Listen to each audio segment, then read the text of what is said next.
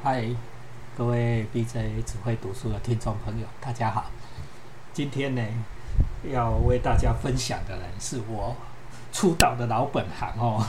我们要在讲武侠，但是这个武侠呢，又不是我们中华武侠哈。我要讲我非常喜欢的日本剑剑侠小说。哦，严格来讲，日本剑侠小说和中华武侠又不大一样。好，又不大一样。但是我们今天时间很少，我不会为大家讲这种啊无聊的区别啊。哈，为今天要为大家讲的是说，在日本文坛上面呢，就是日本的这种剑侠小说，就是三大家里面哈，哦，我们说有一半的人在读司马辽太郎，那一半另外一半中的一半在读藤泽周平，那剩下的呢都在读池坡正太郎，池坡正太郎。哦，这一位呢也是师傅级的 哈，师傅级的，我非常喜欢他的作品。我今天要为大家分享的呢是此破正太郎啊，在拿到吉川温呃吉川英治文学奖的一部杰作，啊，叫做《剑客生涯》，中文翻作《剑客生涯》。先为大家介绍吉川英治。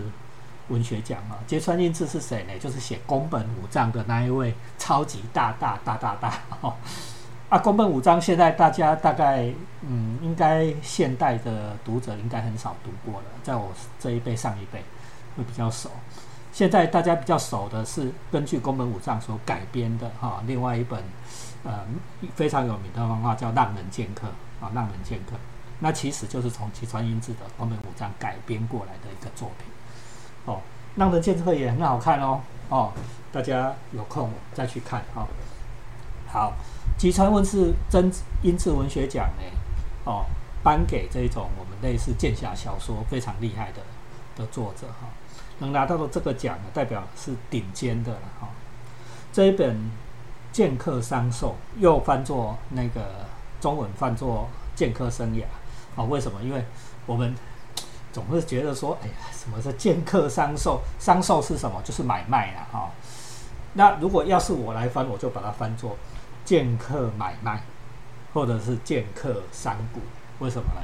因为这一本这一系列哈，这本书总共有几个短篇哈，几个短篇呢组成的一本书啊。这个系列是是指一对父子剑客，哈，他们。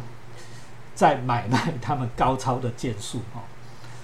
好，父子剑客的设定哦，这是非常特殊的，在在在日本的时代小说里面啊，应该说时代小说里面非常特殊的一种设定。哦，为大家稍微介绍一下哈，这这一系列的的小说呢，池波正太郎哦，是设定了固定的主角，哦哦，固定的主角，也就是说有一个中心主角。然后呢，去迎接各式各样不同的故事，哦，这有点像我们近代的的的推理啊，比如说普洛克在写那个写写写写侦探推理小说一样，哦，每一个推理小说作家都有一个核心侦探，哦，啊，这个侦剑客商售也是一样哈，剑客商售或者是说剑客买卖这个一样，是核心。侦探是两个人，哦，爸爸哦叫做秋山小兵卫，哦，主角秋山小兵卫已经超过六十岁，哦，他人小小一粒哦，啊，满头白发，哦，通晓人情世故，哦，而且色色的，我跟你讲色色的，哦，啊，但是他这个儿子呢，年方二十五，然后全心投入剑术啊，他只知道剑。哦，人又高又壮，肤色黝黑，体格精壮，当然也是剑术高手啊！哦，但是个性跟爸爸完全背道而驰，然后忠厚老实，哦，又不通人情世故，哈哈，一先就只有剑，哦，所以你看这种冲突的父子设定，再加上父子之间哦的纠缠，诶，使得我们的故事本身就充满了冲突的元素在里面，哈，好。这一系列的的短篇小说都是说这一群父子剑客接受委托去帮人家解决疑难杂症，哦，接受委托去帮人家解决疑难杂症，哦，这个叫做万事通设定的哈。啊，就是类类似我们后来的推理小说，哦，就是侦探接受人家的委托去处理疑难杂症，人生，哦，人世间的疑难杂症，哦，来组成，非常的好看哦。啊，剑客生涯很多部啊，哈，那我们在台湾的木马好像只翻了一部，就就没有继续翻下去了，非常的可惜。好，那我今天呢？要为大家分享的是第一篇《女武者》，哦，让大家浅尝一下说这种剑客买卖的魅力哦，浅尝《女武者》。《女武者》的故事是这样子啊，《女武者》的故事这样。我们刚才讲过啊，秋山小兵卫爸爸啊，爸爸叫做小啊小兵卫，儿子叫做大志。秋山小兵卫呢是一个非常成名的剑客，但是人已经老了啊，在江户。哦，住在江户，也就是当初的幕府的核心。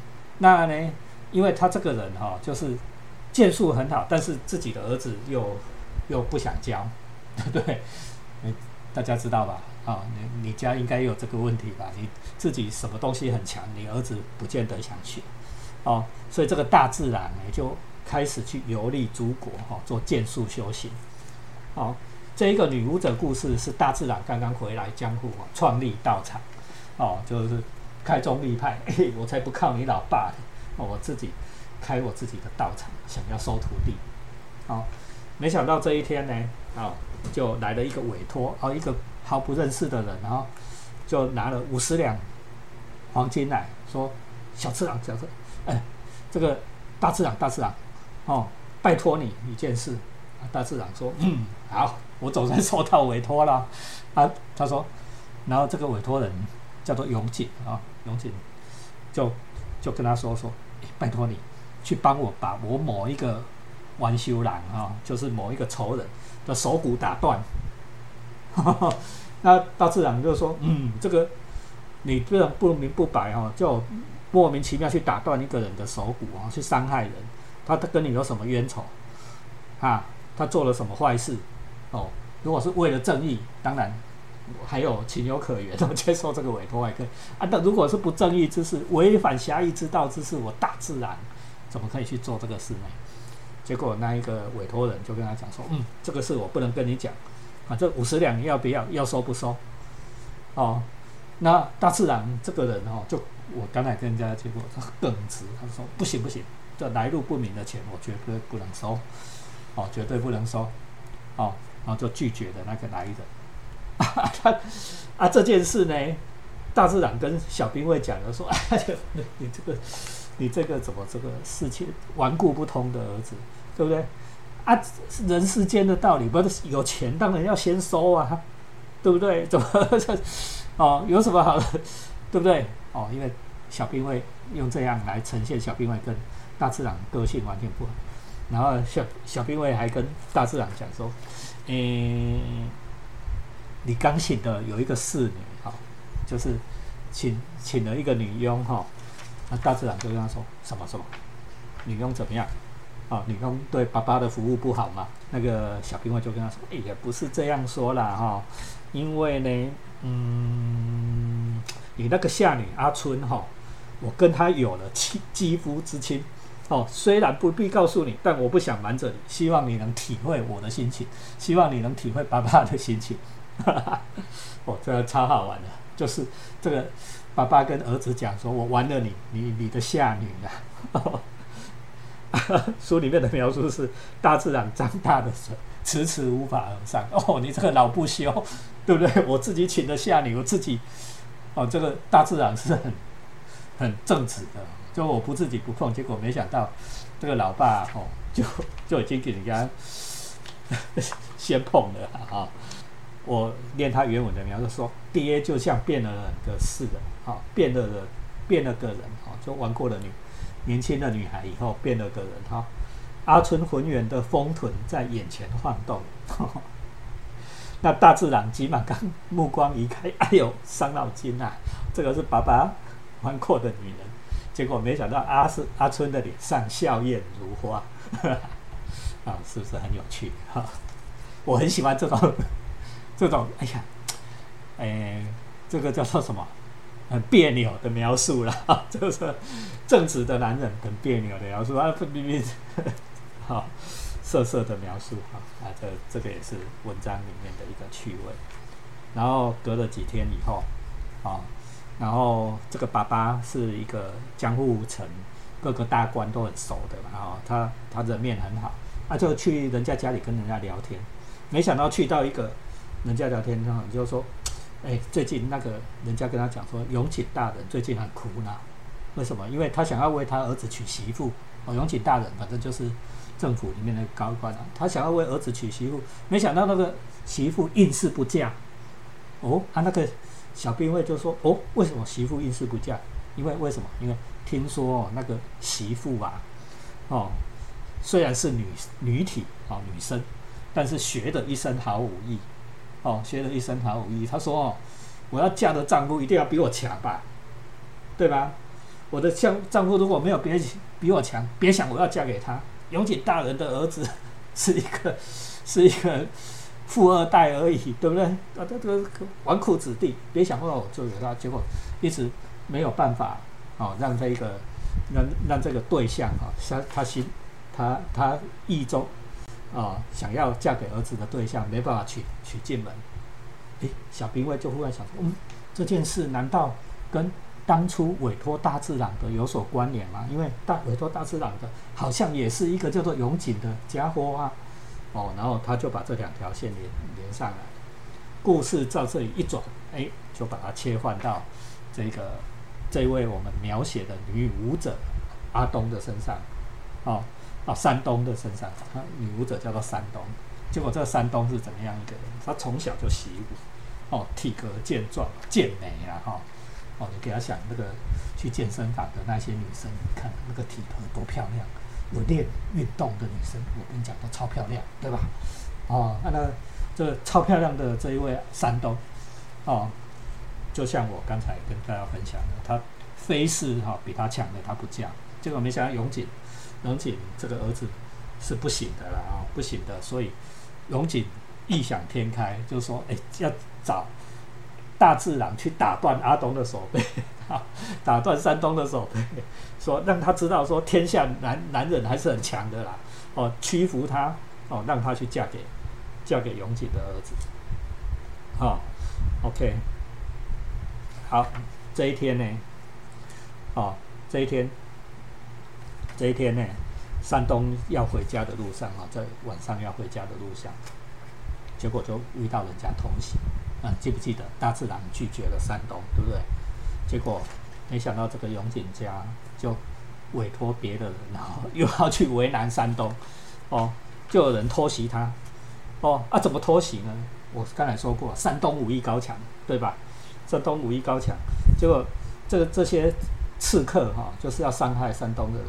刺客就很没品的哈，用撒网的方式哦。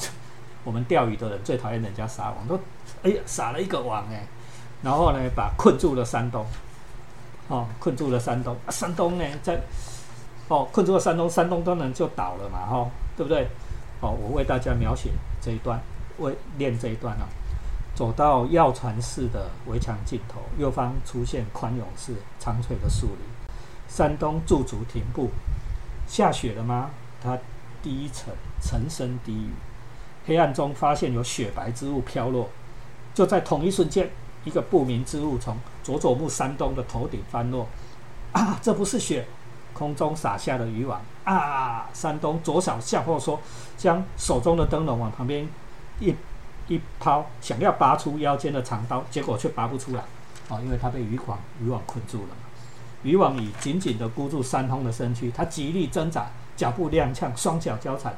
这时，四道黑影无声无息从林中窜出，四人各自挥舞的棍棒朝山东扑来。啊！你们是什么人？啊！尽管啊，那个山东呢，朗声呵斥，却一筹莫展。哦，山东的头部、肩膀、腹部分别挨了几棍，跌落地面，就此昏厥。将网子取下。哦，然后这些偷袭的人呢，就想用刀背把他的手骨打断，哦，就想把山东的手骨打断，因为他们受到的委托就是 要断山东的手嘛，哦，羽碧身材高大的男子拔出长刀，刀一出鞘，男子哇一声大叫，猛地一个踉跄，单膝跪地，一颗划破夜空、击射而至的石块，不偏不倚击中他的面门。师傅，您您怎么了？哦，三人大吃一惊，忽然发现背后有一道娇小的黑影，如微风般悄然而至，拾起掉落地上的棍棒，呵！哦，这三棍呢？棍棒肆意在三人身上击打，三个人根本挡不住，哦，惨叫哀嚎声低沉短促，转处转转眼间三个人就被打倒了，哦，那个那名被一开始被石块击中的第四个人哦，说就说你你你是谁？然后那个娇小的黑影就说别再做无谓的抵抗了，快走吧，我是小秋山小兵卫，哦，嘿嘿。就是爸爸了哈，这爸爸剑客，对手为之愕然哈，再也顾不得体面，落荒而逃。你看这个老爸超强的啊，一出手就干倒四个人。哦，这时候山东已从昏迷中醒来，坐起身子，小兵会对他微微一笑，说：“你太大意了。哦，要不是我跟在你身后，事态就严重了。”山东把脸撇向一旁，闷不吭声。哼，不用跟我道歉吗？感谢相救。啊，然后等等等等等等，中间省略一段，果然没错，难怪你一直嫁不出去，好个比想象中还要刚烈的母马。山东说母母母马，哈，你怎么说我是母马？啊，路上小心啊，所以小兵卫就回家了。啊，过了几天呢，这个山东就来到场跟小兵卫道谢，啊，然后小兵卫就说啊，又没什么，还是没什么，结果没想到他看到谁？看到大自然，哇！我说哦，你的儿子也练剑，大自然你也练剑啊。好，我跟你拼一下好不好？哦，然后这一段台词很经典，再念给大家听啊。小兵卫的视线没有移开，哦，财星分好，哦，就是山东拿着财星。然后呢，你这么喜欢剑术吗？山东回答：是的，剑术是我的生命。大自然说：“为什么你人的生命是剑？”山东说：“当我仗剑而立时，心中没有迷惘。”那大自然说：“哎，这样说来，你心中有迷惘哦。”山东默而不答。你讨厌男人吗？面对小兵望小兵卫一针见血的问题，哦，小东应了一句：“讨厌呢。”所以又补充说：“只有秋山师傅例外。”哦，小兵，小兵卫心中为之一震，注视着山东。啊，OK，也就是说，这位山东呢，佩服这真正的男人，小兵卫。啊，他自然也也傻掉了，就说：“哎，没想到，你看我爸爸哦，六十岁这么老了，还是这么有魅力，对吗？”啊，然后这个故事大概就这样啊，然后最后一段啊，为大家。讲这个故事的最后一段。随着春江渐暖，佐佐木山东越来越长横渡大川，造访小兵卫的隐居处。小兵卫不知如何是好。山东凝望着小兵卫的眼神，蕴含某种神秘的热情，足以鲜明地感受到那包覆在男装下的女性动体。好，阿春也察觉这个异状。那女的真讨厌，师傅，请你以后叫她别再来了。哦，就是那个夏女阿春很嫉妒，大哭大闹。哦，秋山大自然受不了，为什么？他说，至今没有半个门生上门学艺，一餐依然一餐饭只吃为真配麦饭，独自在道场里挥剑，断食两三天，端坐不动，陷入冥想。附近的百姓甚至谣传说，道场里面的那个师傅，该不会是被狐仙给附身了吧？啊，这个故事就到此为止。啊，你看是不是很有趣呢？啊，父子两人的互动，啊，再加上女性，对吗？非常的可爱啊。这就是我们今天要分享的剑客生涯啊里面的第一篇女武者。好，我不能全部念给你听哦。哦，希望你去找书啊，跟我一起享受慈波正太郎带给我们的剑侠小说、时代小说。谢谢大家。BJ 只会读书，按赞、留言、分享、开启小铃铛，拜拜。